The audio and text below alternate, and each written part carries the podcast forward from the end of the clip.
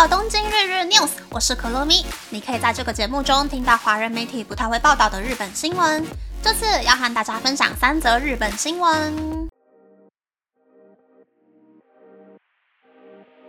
第一则新闻是，补教业者也可以查询教师的犯罪经历。日本参考英国打造的日本版 GBS 制度，将提供给补教业者或是运动俱乐部。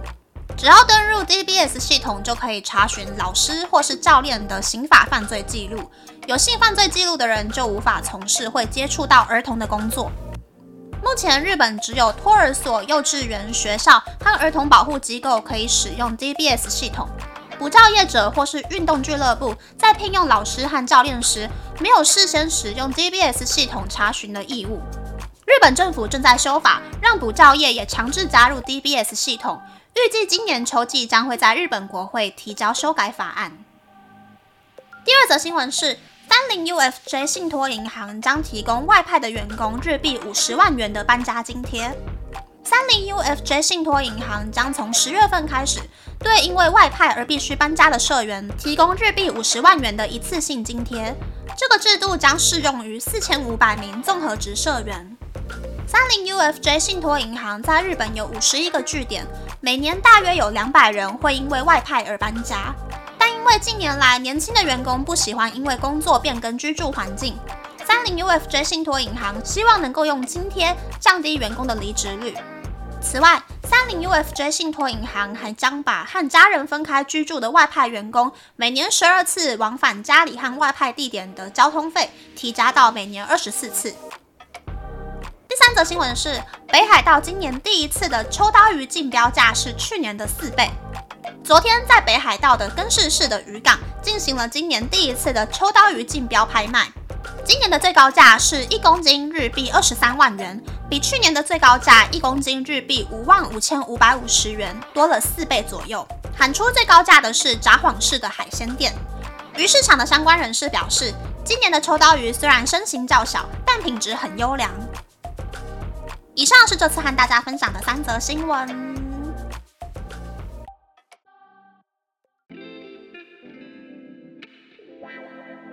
第一则新闻是日本断狼师的新闻。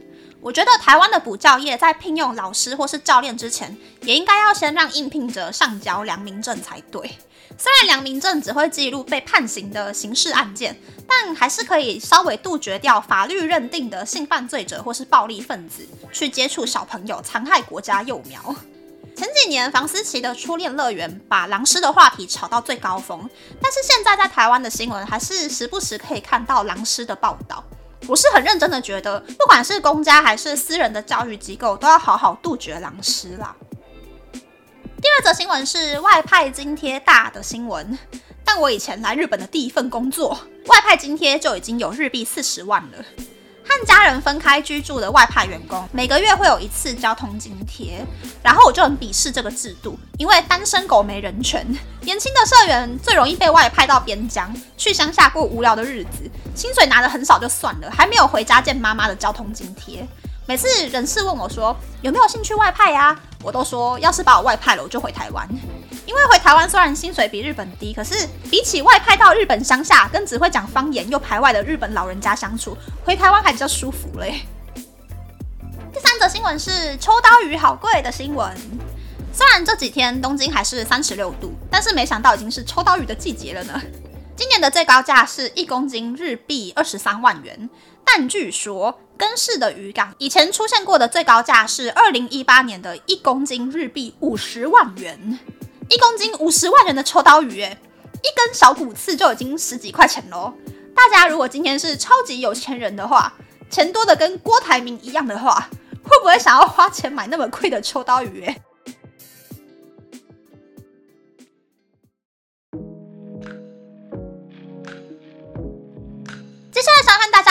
家分享，日本的银行真的很抠。我之前在三菱 UFJ 银行有两个账户，一个是以前留学的时候办的，另外一个是上一间公司为了要节省薪水的转账手续费叫我开的。但是我离职之后一直都没有再用薪水账户，就把那个账户放着不管。然后之前划 IG 的理财账号的时候，就发现如果账户太久没有用的话，每年就要缴日币一千三百二十元的管理费。所以我前几天就去把那个薪水账户关掉了。曾经在日本的银行开账户，离开日本的时候没有把账户关掉，现在手上又没有在留卡的朋友呢，建议大家赶快把账户里的钱清空，因为日本的银行很怕诈骗，也很怕洗钱，大概每两年就会寄明信片。叫外国人输入在留卡上面的资讯，确保账户的正当性。如果没有在期限内输入在留卡资讯的话，账户就会被冻结。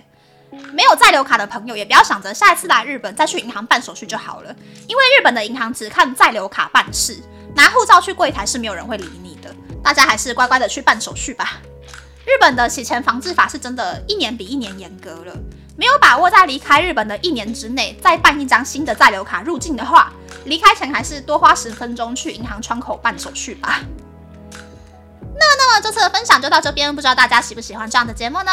欢迎大家留言和我分享你的想法。喜欢这个节目的朋友，可以在 Apple、Spotify、Google、s o u n KKBox、My Music、First Story、Mixbox 等 Podcast 平台和 YouTube 订阅《东京日日 News》，多多按赞、评分或是填写资讯栏的节目优化问卷，帮助这个节目变得更好。还可以在 Instagram 或 Search 追踪《东京日日 News》Day Day Tokyo 的账号哦。拜拜。